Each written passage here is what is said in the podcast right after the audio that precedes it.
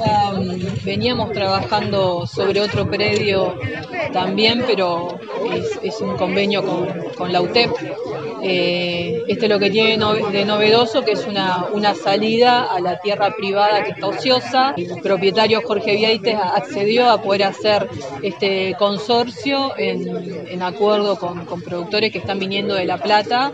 Así que bueno, realmente es muy, muy beneficioso desde, desde el punto de vista de la producción alimentaria desde el punto de vista ecológico, porque es una, propuesta sin agrotóxicos. Y él tenía así una familia, una familia santiagueña que él está dándole tierra, por lo que estuve hablando con, con Hugo, que es, que es el productor. Es una buena muestra, siempre digo, una experiencia para la provincia de Buenos Aires con respecto a las tierras ociosas privadas que son rurales. Y en principio es un consorcio donde varios productores le alquilan a y después ellos decidir, decidirá él en acuerdo con los productores si quieren si él quiere vender su propiedad o no. En principio entiendo que es un alquiler, es un alquiler.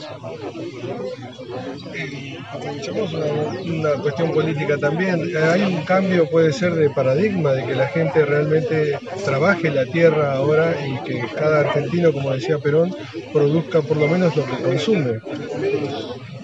En realidad esto es la, comunidad boliviana en Argentina, que son los que producen los, alimentos agrícolas, por lo menos todo lo que tiene que ver con hoja verde, son productores este, bolivianos. Estas son parcelas rurales, no pueden ser usadas para urbanización, así que nos pareció muy acertado poder juntar al propietario que tenía parte de sus hectáreas ociosas con los productores para, bueno, para que sea usada para el fin que está zonificada, que es la ruralidad. Nos parece importante la producción sin agrotóxicos eh, en un momento en Argentina donde estamos discutiendo justamente eh, todo lo que tiene que ver con el medio ambiente y vemos eh, tantas imágenes que lamentamos tanto de, de, distintos incendios en distintas provincias, de personas que no tienen conciencia sobre el medio ambiente y el daño que nos hace cuando no lo cuidamos. Para nosotros es una felicidad muy grande por inaugurar este parque agroecológico en el día de hoy.